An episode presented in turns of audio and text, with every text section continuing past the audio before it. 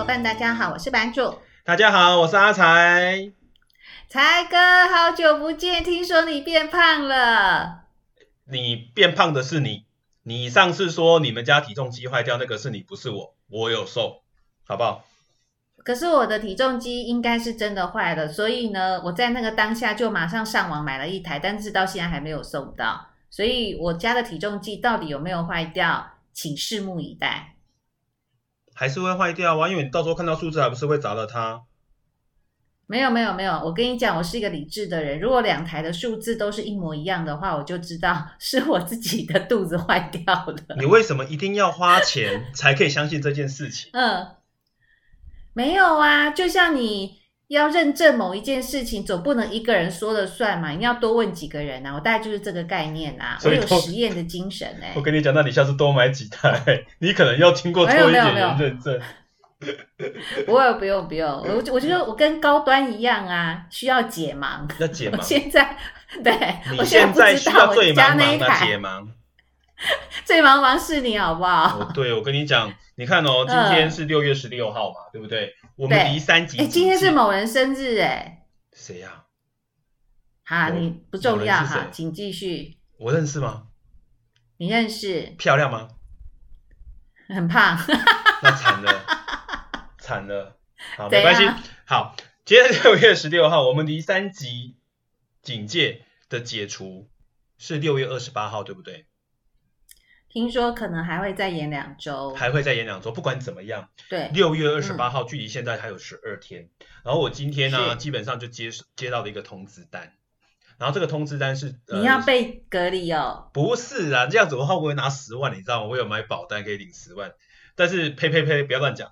好，我今天接到一个通知单是那个补习班寄给我的。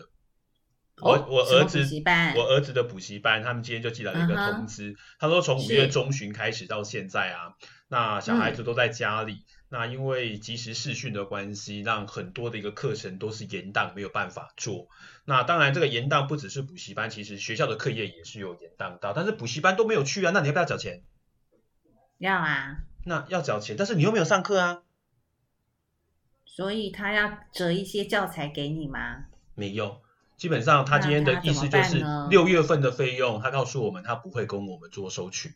但是，假如可以的话，可不可以麻烦请我们捐一些基本的费用给学校？可捐可不捐？你说我看到还是补习班？呃，补习班，补习班。OK，对，安亲班吗？安亲班。OK，你看到了，你知道我看到的这个时候心情还蛮差的。为什么？因为我就总觉得，你看，像我们公司基本上最近也也也都是付我们钱让我们去上班嘛。那或许有时候 work from home，有时候去公司，那大家有时候会锁嘴一下。但是我们就想到他们，呃，可能在接下来这一两个月，搞不好到九月份之前，嗯嗯、那些园长压根就不会给他们钱呢。啊，是说那些教职员的薪资吗？对啊，那些教职员三个月假如都没有任何的薪资收入，嗯、他该怎么办？嗯，对不对？而且我除了收到这个讯息以外啊，我也收到我女儿的补习班，她跟我说：“爸爸，你们可能要有心理准备，之后就算九月份学校真的开学了，我们补习班可能还是会采取线上的方式，让你们来进行这样子的学习。嗯”我就那我就跟她说：“嗯、那请问一下，费用有少吗？”没有，没有。然后我就要想，不会有啊，我知道不会有啊。他要线上教学，他要付给老师。那教职员的这个费，那个薪资都是一样的啊，没有错。那我最近都在想啊，嗯、你看哦，像很多公教呃，应该什么公家的老师，像小小学啊、国中啊那种呃义务教育的老师，基本上他是有被保障的，对不对？那有很多私校的老师，基本上他们都是约聘制。假如这样子的时间再稍微拉长一些些，嗯、他们搞不好是半年，嗯、基本上都没有任何的薪资会去入账哎。哎，等一下，你讲的私校应该还是属于安亲班或补习班吧？或者是有一些私人大学校吧？私人大学，私人大学，它还是要有学分，还是要上课，不是吗？没有啊，现在都是线上啊。嗯、然后你想一想，老师也是要教啊，要教要教，但是他们之后会对于老师的约聘状况一定会再去做后续的评估。举个例子好了，因为小弟刚好最近毕业，嗯、你知道吗？就是论文口试完，恭喜你！前面我们谈完那个线上论文口试，真的是老师就只有给我们一个想法，不要回答他的问题。这是什么口试啊？他很怕你讲错话啊！你在现场的时候回答问题，哦、对你就要一应一答嘛。远端就说老师那个收讯不太好啊，没有了，好了，回到正轨哦。啊、就像我我们的大学好了，我们的大学其实基本上每一年有三分之一都是外、嗯、呃那个叫什么外国外国的学生。是。好、哦，受到疫情的影响，他们没有办法来学校，多年都是赚钱的哦。他告诉你，他今年开始赔钱。嗯哼，而且这样子的状况，今年延续下去嘛？我觉得到明年，到底台湾人或者是外国人可不可以来台湾这件事情，都是一个大问号。那对于学校的永续经营这件事情，他们一定要去做后续的转变。那，哎，嗯，你说，你说，你说。哦，我要讲的是说，我个人觉得学校这档子事的这个问题，其实已经应该是发生很久了。因为台湾少子化的影响，然后之前学校又过多，所以你就会，我记得好像好几年前吧，就会说你只要有去考大学联考，你都会有学校念的概念嘛。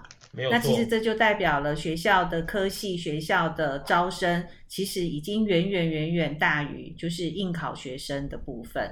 那如果是这样子的话，嗯、其实根本没有办法。真正从大学毕业的这个角度去选择，就是站在企业的角度啦，你没有办法去选择优秀的人来到你的企业上班嘛？对，我觉得这是第一个。是。那第二个部分就是，也是因为少子化的关系，所以这些学校就想说啊，好啊，那我就是不是来找这个海外的学生回来？所以我觉得这个部分可能只是少子化的影响之下，让这些学校。呃，因为找海外的学生回来，所以说让他们呃不能讲苟延残喘啊，就是他真正实际应该要面临的问题，其实拖了一段时间。所以其实台湾的流浪教授、流浪老师非常的多。是的，但是你有没有发现，嗯、也就是这一次疫情的关系，让这件事情凸显的更严重了？哎，我觉得哈，这个疫情啊，凸显的其实。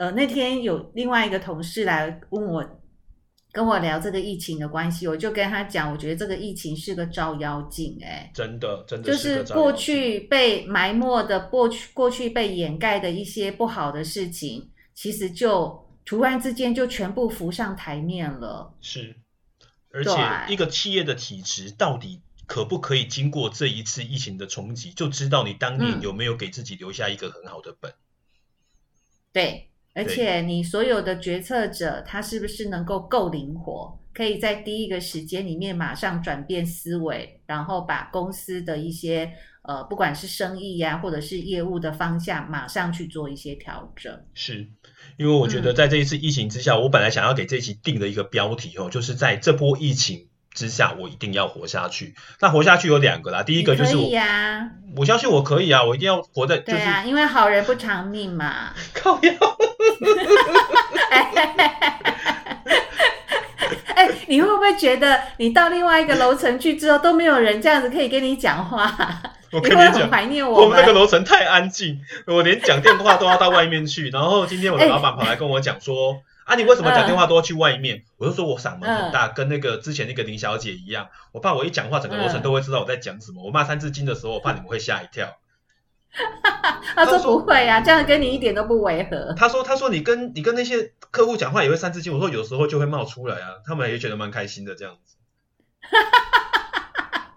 好，拉回来。对，我我们刚刚说到哪里了？照妖镜。你是 对照妖镜。对照妖镜，因为其实我最近刚好就跟几个朋友在聊天，也跟也跟我弟弟有、嗯、那那天在线上跟他讲话。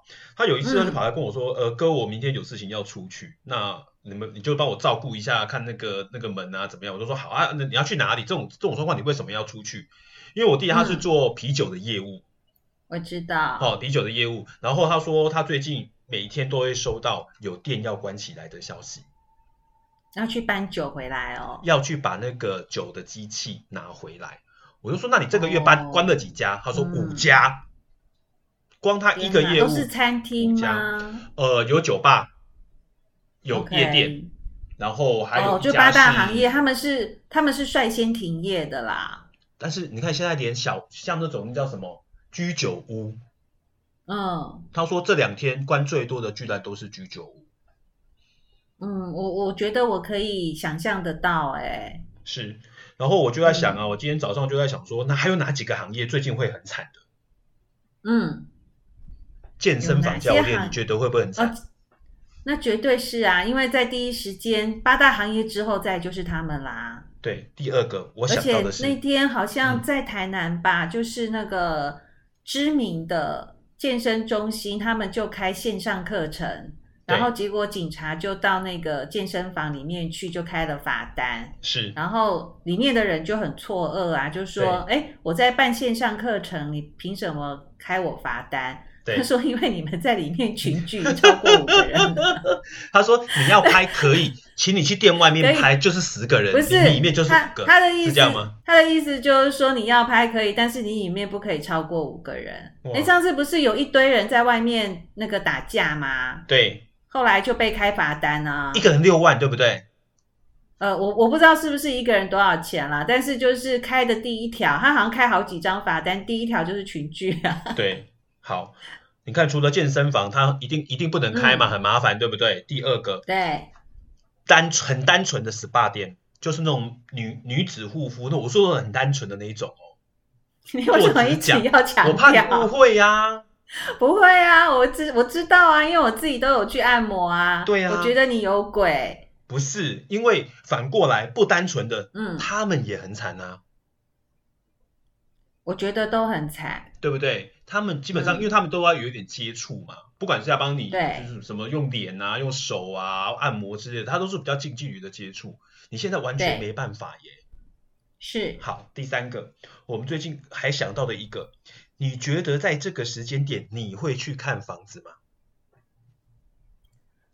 呃，我觉得会不会，我会不会去？我觉得不是重点，重点是社区会不会让人家进去？社区会不会让你进去？就我们的社区基本上可以，啊、我们不行，因为你们比较高档。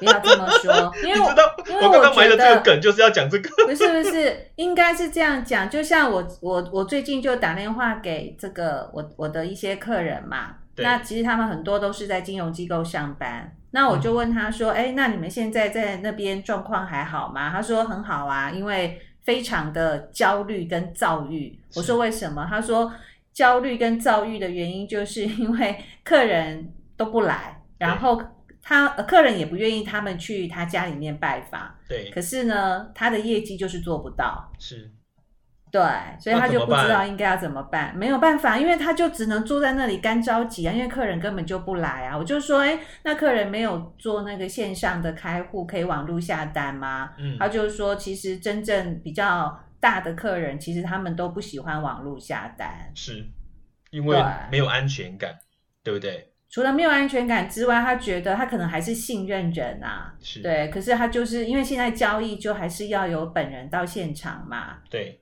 所以现在他就没有办法做交易啊。不过我有其中一个客人，他还蛮乐观的，我就说哈，那你那你你焦虑的部分，呃，那我应该是说是前面一个客人，他跟我讲。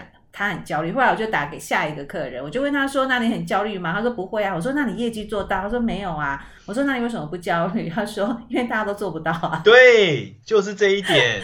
对，你看哦，这个时候，假如你的银行基本上，呃，不管是银行或者是金融机构，假如你有一点半关股的呃的色彩在里面，你会知道你基本上就是你可以撑一段时间，嗯、基本上都不会怎么样。但是，假如在一些比较民间的机构，啊、你知道那个是每还是每天蕊耶？哦，可是我觉得那个真的是急死人呢，因为我就是 work from home 啊，我也没有办法做什么，那客人也没。没办法网络下单，那我也不知道应该怎么办。但是我觉得厉害的地方是啊，最近还是听到有一些金融机构，嗯、他们的一些销售动能其实没有减弱太多，甚至有一些专门商品的那个发行啊，还是都可以达成目标。我真的觉得好神哦！那他们怎么做到的啊？你知道吗？哦，我打电话去问他们，他就说啊，就叫客人来，客人不能来，那就我们去啊。哦，所以他们的客人是愿意让他们去的。而且我我觉得在这波的疫情之下，我觉得北部真的是风行鹤唳，嗯、但是中南部啊，我真的觉得中南部没有那么，因为他们本身的状况没有对他们有那么严重啊。北部是真的很严重，所以在这一波整个发行机构的一个状况之下，我们看到中南部真的撑起的一片天。嗯，对。是。然后，因为你刚刚既然提到的金融机构，你知道全台湾最多业务员的产业是什么吗？最多业务员的产业、啊，对，业务员最多的，婆婆妈妈都会去的业吗？保险业啊。哦、oh，OK。你看哦，这一波保险业，我以为会很惨、很惨、很惨的。没有，应该不会吧？我跟你讲，都丢几的董娘、嗯，上次我跟你说的那个同学的董娘，他跟我说，我跟你讲啊，我们最近光是卖那个疫苗险，哈，卖到病体。嗯。那我说，那、啊、你们最近还在卖吗？他说不卖了。我说为什么？嗯、因为我们觉得签的件数够了，我也很怕他们。就是懒意，然后到时候 只拆，所以我觉得件数到了就不要卖了，我们就停到这边就好。连、嗯、连董娘都会很担心这样子的事情，会影响到他们企业后续的一个形象，真的很好玩。可是啊，我我自己有一个，因为我在某一个那个保金贷，我有透过他们去买某一家公司的寿险嘛，储蓄险加寿险的那个部分。是，然后他们那个保金贷还不错哎、欸，就是如果。真的很不幸染疫的话，你只要有有在他们那一边乘坐任何的寿险的部分，对，那那个保金贷的部分会额外再给你三十万。哇，对，怎么会这么好？是啊，但是这种钱最好不要领啊，有点恐怖。是没错啦，但是我我我今我今天听到一个这就是金融业的朋友他跟我传的消息，就是他们的、嗯、呃经理跑来跟他们就一人包了一个红包给他们。哦，因为他们就是一个礼拜再加一个一一个礼拜要到金融机构里面去，然后经理就跑来给他一个红包，然后他说经理干嘛一早就来给我红包？他就说，呃，我觉得搞不好在接下来的一阵子啊，都可以打疫苗了，我怕你们不能打，不敢去打，这样子好了，嗯，这里红包里面的钱刚刚好足够你去买疫苗险，你就把它拿去保疫苗险，然后你就安心去打吧。我有问题耶，因为最近不是八十五岁以上的那个老人家已经开始在打疫苗了嘛？对。那今天就有看到说，就是有一些老人家不知道是不是因为疫苗的关系，就突然间好像有大概八九个人就猝死了。对对，那那我的问题在于说，这个疫苗险的部分有没有年龄的限制啊？呃，我有呃，对不起，因为我还没有看到疫疫苗险本身的内容，但是我相信它一定有年龄的限制。一定会有，因为其实，在这一波八十五岁以上，其实我基本上觉得了，要移动这些人去打，基本上就已经冒着很大的风险了。哦，但是偏偏你也知道，在这一波的致死率最高的就是六十岁以上的致死率都三成到四成。那假如不让他们打，他们一染疫，其实基本上危险是更大的。好啦，那就就就像那些呃市长说的。就评估好处跟坏处，他觉得好处还是大于坏处，没关系，反正我们就尊重这个政策的决定。嗯、那这些愿意去施打的人，也是自己心甘情愿去的嘛。嗯哼，对、啊，我觉得就多、啊、多理性的去看待这件事情就好了。对啦，因为他们真正猝死的原因还有没有其他的产业？这一波啊，你说确定什么？我的意思是说，他也不确定他猝死是不是因为疫苗的关系啊。是啊，这这这真的还蛮难讲的。对，但、啊、但是我其、啊、我我觉得在在这这件事情，我都会朝比较正面的方式去看待它了、嗯，正面一点去看待它。是因为其实我最近有在看一本书，叫做《真确》，真假的真，确定的确。那它其实就是在讲目前目前整个社会的一个现象。那我们常常因为媒体的报道、嗯，因为媒体一定是报忧不报喜嘛，因为报忧的这个新闻比较多人会关注嘛，报喜的部分大家就是。笑一笑或者是略过，因为它完全没有任何这个激呃激怒大家情绪的一个角度啊，所以他就是说，其实我们常常会因为报纸或者是媒体播报某一件事情，然后就把它特别放大，也就是说，搞不好。年纪某个年龄层以上，每天的猝死的人数差不多就是这个数字，只是我们不知道而已。这个我，因为他们打完疫苗之后，对，然后就会被放大报道出来。那我觉得这个就是我们最近在看新闻的时候，可能自己都要先过滤掉。嗯，我觉得就是自我呃对对于消息的判断呢、啊，自己要有心里面的那一把尺，且千万不要新闻讲什么你就完全的信以为真。我觉得这件事情很重要，尤其是现在新闻有那么多台，嗯、每一个人的主观价值状况又不一样，频、嗯嗯嗯、道又有一定程度的色彩，那你要把你心里的那把尺都一定要拿出来，你才不会看新闻看得越来越生气。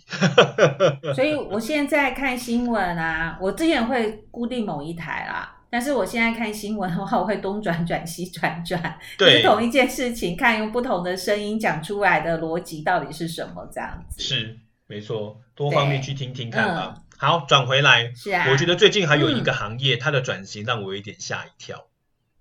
哦，什么行业呢？计程车司机。哦，计程车司机应该是这一波有受惠到的产业。没你狗回啊！你有机会的话，哦、呃，因为因为因为、这个、有机会啊，我每天都搭计程车上下班啊。我要说的是，其实这一次刚刚好有一个民调公司，他没有去受访。这个计程车司机、嗯、就问他们，平均你们这个产业业绩衰退百分之多少？他说百分之七十五。嗯哼，百分之七十五。那你就要想啊，这些计程车司机有可能当初是在火车站排班的，嗯、在机场排班的，他们都转去其他的地方到处走，对不对？那他的业绩又衰退百分之七十五的状况之下，在这一波里面，我看到有很多的商家愿意去跟这些继承者司机开始去做结合。你知道结合什么吗？送东西吗？送东西，外卖。对，对第一个是外卖，第二个是这一波在端午节的过程，嗯、呃的一个佳节里面，因为外送的关系，大塞车嘛，嗯，很多的东西都没有办法拿上来，嗯、对不对？他们就直接找货运公司急送到台北的某一个广场，然后透过那个广场，计程车司机来载，一件一百块，让他们赚钱。OK，对，那跳表呢？他就不跳表了，跳表不跳表了，不跳了。基本上来这边做的就是维持生计，而不是想说要让你赚大钱这样子的状况。嗯哼，对，因为假如你都一直放着他们在那边，第一个他们还是有一定程度的呃，那叫什么车贷或者是一些固定的支出。他们假如可以做一些事情，第一个可以赚到一些钱，然后就是维持自己的生计，让自己好好的活下去。嗯，因为我自己也在想啊，因为我个人不太喜欢叫那个熊猫啊，或者是那个黑色的吃东西的那那那种外外送平台。第一个，我觉得他们的东西跟我一般去外面吃，其实有一些东西是一样的，高单价东西。那低单价的话，它那个套餐我就不太爱，是因为平台可能有一定的费用要抽嘛，对不对？是。那有很多的店家也不喜欢让人家抽，所以他们就干脆找这样子的外送。的服务自己来把费用给他们，嗯、甚至就跟那个计程车司机说：“那这样子好不好？我一天就是付你多少钱，然后你可以的话，嗯、在油钱可以负担的状况之下，你就都帮我多送几件，让我们一起共生的活下去。”嗯哼，对，很好，异业结盟。我觉得异业结盟，对，因为我看到最近很多的一个资料都是异业结盟的，甚至在这一次啊，嗯、台南他们推出了一个台南天团全明星战备包。那是什么东东啊？你有听过维卷家的冰淇淋吗？哦，有有。OK，维卷家的冰淇淋，它结合了中部跟南部几个大厂商，呃，大品牌的那个叫什么？呃，那个叫店家，像什么虾卷啊，嗯、或者是什么什么舒芙蕾啊，就是台南的小吃名对名店那些的。他就把它做成一个类类似像宅配包一样，然后由维卷家，哦、他带头出来。嗯然后你知道那一个多少钱？猜一猜看，那一个战备包要两千块。嗯，六百套，大概可以几个人食用啊？哦，目前看起来应该可以两个人，应该可以吃个两天没问题。哦，那也还好啊。还好啊，六百套，两千块完售，一百二十万的营业额马上就没有了。嗯，然后他告诉你，嗯，我就是请这些计程车司机。来帮你去送，因为你在请 Uber Eats，你要给他三成，你基本上没办法去做这样子的一个状况，对对，不对？嗯、然后我觉得这些计程车司机，假如可以跟这些店家好好的结盟，当然啦，我们也很希望这波的疫情赶快过去。但是假如真的时间再拉长一些些了，嗯、我们可能自己面心里面要先预估一件事情，那我这样子的状况，我还可以维持多久？我要不要现在就去做后续的改变？嗯、因为一定要。因为我我这两天也刚才看到那个雄狮他们最近在做的事情，你知道雄狮多久没生意了？应该很久了吧？九个月了。哦，之前还有国旅可以做，对不对？现在连国旅都没有了。啊、有了。你知道他们、他们、他们最近叫他们的员工干嘛吗？不晓得。他们叫他们的员工去他们旗下的餐饮送外卖。哦，当当自己那个关系企业的 Uber Eats 的概念就是。对对，但是、嗯、那我就就问他说啊，你这样子是不是虐待员工？他都说没有。你知道那些员工假如真的就是在家里面也没，应该很开心吧？对不对？那假如有事情做，嗯、其实人的动力会延续下去的哦。有我，我今天跟呃另外一家公司的朋友在讲公事上面的事情啊，然后因为他 work from home 嘛，那我就问他说，就是一开始的时候我就有一点在那个抱怨，就是说哎呀，因为我们公司没有那个居家办公这个选项，所以我每天都要到公司上班。你知道对方回我什么吗？能去公司很幸福。他说：“我觉得居家上班会让一个人变得很懒惰，我一点斗志都没有了。”你跟他说：“嗯，我想要没有斗志，愿意不愿意？愿不愿意做？” 没有，那我觉得他肯定是一个非常优秀而且又上进的员工。确实、欸，我觉得居家办公真的会磨掉很多。你本来想要做的事情，但是我觉得就是趁着这一段时间，真的是好好自我提升的一个很好的空闲时间。在家就会堕落了，你要怎么自我提升？不会啊，你可以做一些安排啊，比方说像我有一个朋友，哎，他就是那个打拳击打得很厉害的，是各各位可能有一点清楚我在讲的是谁。那他就是在这段时间，因为他自己有开健身房嘛，对。然后他这一段时间，他就逼迫自己每一周要看三本书。哇，这么厉害！对。哦。然后他就会把书单先写下来。静得下心来吗？我觉得应该可以耶，因为我在他的 FB 上面连续看到他每个，他就会先写他这个礼拜的书单，以及他想要追的剧。但是他追的那些剧，就是真的是有一些。呃，哲理的，或者是有一些可以呃激发一些潜能的一些剧这样子，然后他下个礼拜他就会去写这些东西的心得，嗯，所以我觉得是有看的，不错，我觉得自己有规划，在这样子的疫情之下很棒，真的很棒。那为什么我会问静不静得下心来？因为我觉得我在家里面都很容易被小孩子的一些声音打乱了我的思绪。哦，那我跟你说，那他有可能跟你最大的差别，就是因为他没有小孩。是，我觉得有、啊、有有没有的小孩在旁边吵，真的很可怕，真的、嗯、真的还蛮可怕的。对，对、啊，好，我还要讲一个，就是你刚刚有提到的健身房。OK，假如你现在是健身房教练，你该怎么办？我要该怎么办哦？办线上课程啊，就是、办线上课程不会有人缴钱的，妹子，你又不是又又不是漂亮的。我我我本来就不是啊，我的意思是说，我如果没有办法办线上课程的，我我觉得啦哈，我如果已经是一个健身教练的话，嗯，那我没有办法办，呃，我会办线上课程，但是这些人要不要缴费？就是我之前教过的学生们要不要缴费？我觉得对我来讲。没有那么重要，但是这个确实有一点清高，因为每个人都还要活下去嘛。但是我还是必须跟这些学员保持一定程度的联系，所以我可能会跟这些学员说，我们之前上课的时间我都会开视讯，然后我们一起运动。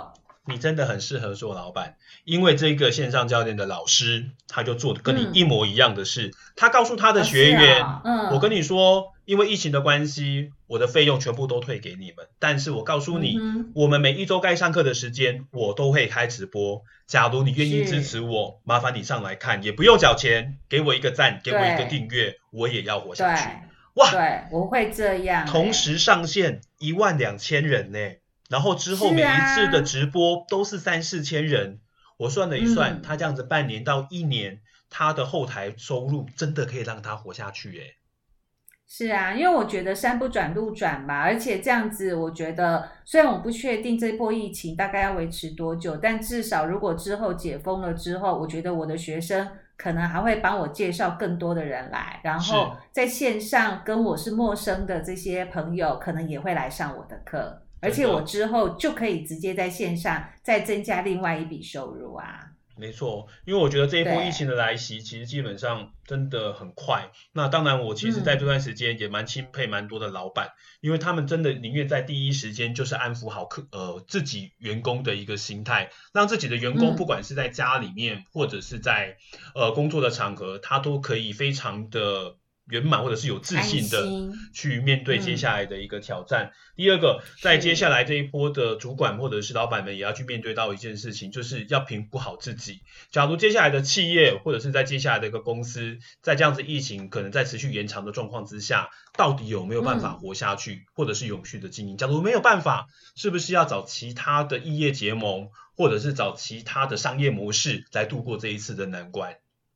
嗯，因为角度，而且我觉得这个 COVID-19 因为病毒一直在变异嘛，那像最近英国虽然他们像 AZ 的疫苗就是英国产的，对，但是他们英国人也打了，比例也算高，大概六成以上，六成，对。可是他的这个染最近有染疫的人数有增加，然后发现染疫的部分就是印度的变种病毒，是。所以其实就目前看来，这个疫苗可能不是打两剂就可以结束的，或许。每半年或是每一年，我们可能都要一直重复打。对，那如果是这样子的话，我觉得真的要回到疫情前的状况，应该没有那么的快了。没错，因为就像我们刚刚提到的，就算六月二十八号之后再多延长两周进行三级的管制，就算没有延长，嗯、还是要提醒、嗯、提醒各位的听众，那段时间真的再忍耐一下下，嗯、还是先不要出去，因为那个时候到底。还会不会造成另外一波快速的感染？这个才是我们最担心的地方。对啊，所以我觉得我们一定要好好的思考一下，我们现在所身处的环境，因为过去长时间的舒适圈，到底值不值得我们继续再待在这个地方？是我们是不是要跳脱出来，用另外的思维？那我觉得，如果你本身的思维可以很快速前进的话，或许你找到了你自己。好的一个突破点的时候，你就会突飞猛进的非常快。是，我我总觉得我们讲这一集真的很像讲我们当初在讲转职那个时候的一个状态。对啊，但是那个心情差很多哎、欸，因为当时是被动嘛，现在是主动，你知道吗？外在环境逼着你一定要去做这件事情。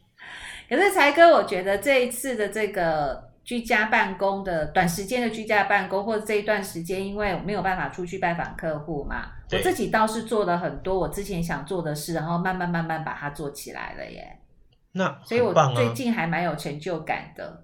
我有感觉到，我大概知道你做的什么东西，是但是、嗯、呃，我觉得就像我们刚刚提到的，也是趁着这一波的疫情，逼着很多人去改变自己。这些改变，我觉得不管是好的坏的，都是自己人生的一种体验。